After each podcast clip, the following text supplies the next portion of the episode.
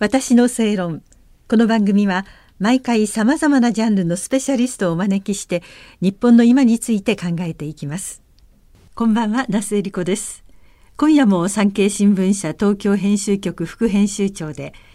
英語ニュースオピニオンサイトジャパンフォワードの編集長でいらっしゃいます。内藤康夫さんにお話を伺います。あの前回の時に日本のことが正しく報道されていないもっとこううまく日本をしてほしいなという気持ちで、え発信したところ知りたかったんだっていうたくさんのお声をいただいていてでも3年半ぐらい続いているという。まあどんな記事がどんなふうに求められてるというふうに南藤さんお考えになって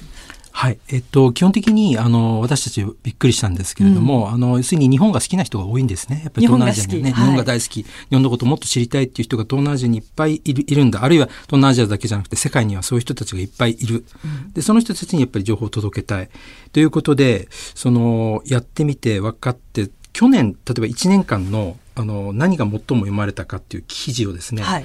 あのトップ25にジャパン報道で最も読まれた記事っていうシリーズをやったんですね。その中のナンバーワンだけご紹介しますけど、まあいっぱい読まれてるんですけど、やっぱりそうなってくると、何ですかね、その日本のやはり文化だとか、その映像、あの日本の、えーと、例えばひな祭りだとかさまざまなこの眉玉だとかですねそういったものを紹介したものももちろん読まれてるんですけども、はい、なんと去年のトップ1っていうのがすごくハードな話でした。これはですね、えー、こういうタイトルです。中国の軍事研究者たちは、あの20年間、生物兵器開発に注力してきた。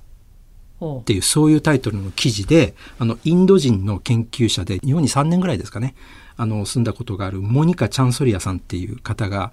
あの、書いた記記事なんですけど、これがナンバーワンになりました。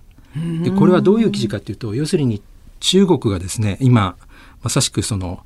コロナウイルスの出元があの武漢だというふうな話で、あの調査団まで入ってやってますけどもそれがですね実はその中国の軍事研究者たちはずっとこの20年間いかにアメリカをやっつけるかという研究をやってきたと。でその中でそのアメリカをやっつけられる唯一の方法は核兵器ではない。まさしくこの生物兵器。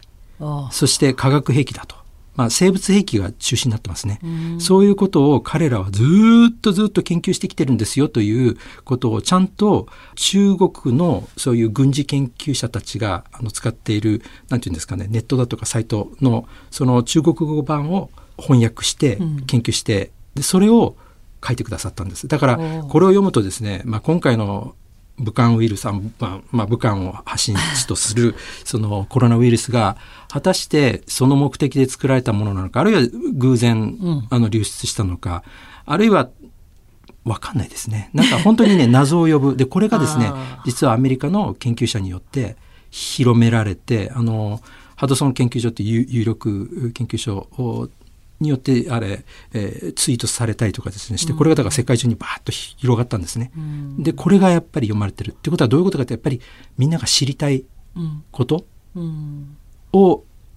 がニュースみんなが気になっていることがやっぱり一番知りたいと思っていることを、まあ、あの発信していくっていうことなんですよね。ででもそもそもその何でしょうこれを始められるきっかけはもっとちゃんと知ってほしいっていうふうにおっしゃいましたよね。なんかあの違うバイアスがかかって、うん、その大手のもう世界中誰でも知ってるようなメディアでも、えー、日本を紹介するときに私たちが日本から見るのとは違う視点で、えー、紹介してる。なんかそれは違うんじゃないかって思いになってこのジャパンフォワードというのをで発信をしているってことだったんですけどなんでそんなにね歪んだっていう言い方は変なんでしょう。見方が違うんですか、うん、あのねあの先ほどあの言いましたように普通の人はね結構親日が多いわけですよ。だけどエリートの人たち、うん。ニューヨーク・タイムズだとかワシントン・ポスト、はい、こここで書かれている日本情報っていうのがまさしく歪んでる。例えばあの例の慰安婦の問題についても、うん、日本は謝罪してないっていうわけですよ。何回一体謝ったらいいのと、うん、政府がちゃんと公式に何回も何回もやってるにもかかわらず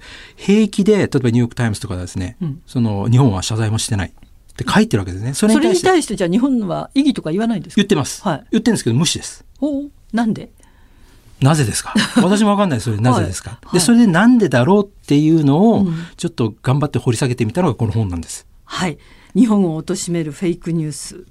を論破すると。そうです。はい、で、この本の中でなんで、彼らは、要するに指摘されたあの過ちをあの直さないで、うん、そのまま反日的な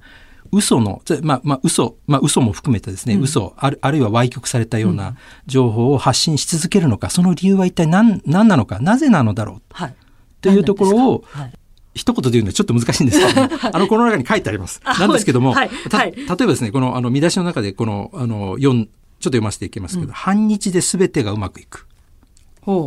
要するにある国ある人たちにとってみれば、うん、反日であること自体がこれが利益になってるということがあるんですね。私たちから見るとそんなことないでしょう。親日であればあるほど利益出んじゃないの？いやいやいや違います。はっきり言っちゃえば中国とか、あの、まあ、韓国もそうかもしれません。うん、あの、韓国についてあんまりちょっと言いたくないですけど、あと北朝鮮も含めて、はい、で。反日であればあるほど国をまとめることができる。外に敵を作る。これが基本的な、はい、例えば、ある彼らの要するに国民を洗脳するやり方っていうか、うんうん、そこが一番重要になってくるポイントなのかなと。まあ確かに何か敵があるってはっきりしてる方がこっちが団結するということでそういうことです。日本がちょうどそれにな的になってるということでなんででも中国の話を欧米のメディアがこうやってやってんの、はい、っていうとちょっと不思議じゃないですか。うん、これがでもちゃちゃんとそれが何かあるんですね。つながりがどうもあるみたいですね、うん、ということですね。つまりその欧米のメディアは日本は結構叩けば叩くほど叩いてもあんまり彼らは害を得てないっていうかそれよりもえ日本は叩いても傷つかないと思われてるってことですか？ということですね。彼ら自身はね。自分であのいくら言ってもこれだってそうそうじゃないですか。あの先ほど言ったフェイクな話、はい、をいくら広めたとしても、うん、日本外務省から多少反応があってあれしてでもそれで無視。で終わり。っていう形で。それを例えば細かく検証して、ニューヨーク・タイムズが正しいのか日本政府が正しいのかみたいなことを検証する人が誰もいない、そうすると何て言うんですかね。お互いに別な方向に球を打ち合ってるような感じでここんな感じになってて、はいはい、別に彼らはずっと球を打ち続ければ打ち続けるほど、うん、あの彼らの存在意義が出てくるっていうかあのなんて言うんですかね。そのまあ、かつて日本を敵として戦った、うん、欧米の人たち、うん、えー、そういう人たちがあのやはりうちが上なんだよっていう姿勢も見せることができる。あ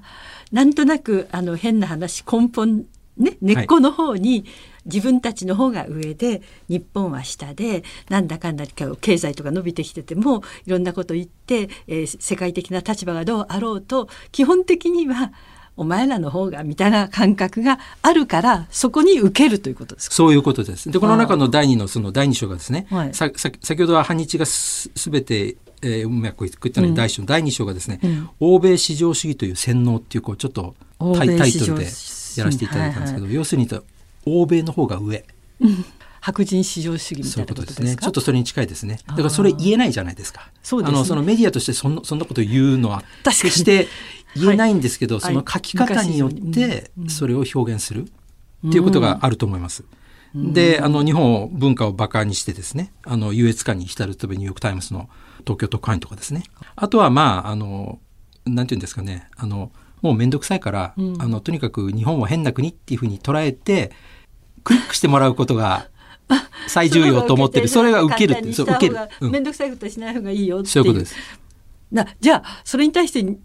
日本は私たちはどうしたらいいのかということはあの次回伺わせていただきますのでよろしくお願いします。私の正論お相手は那須恵理子でした。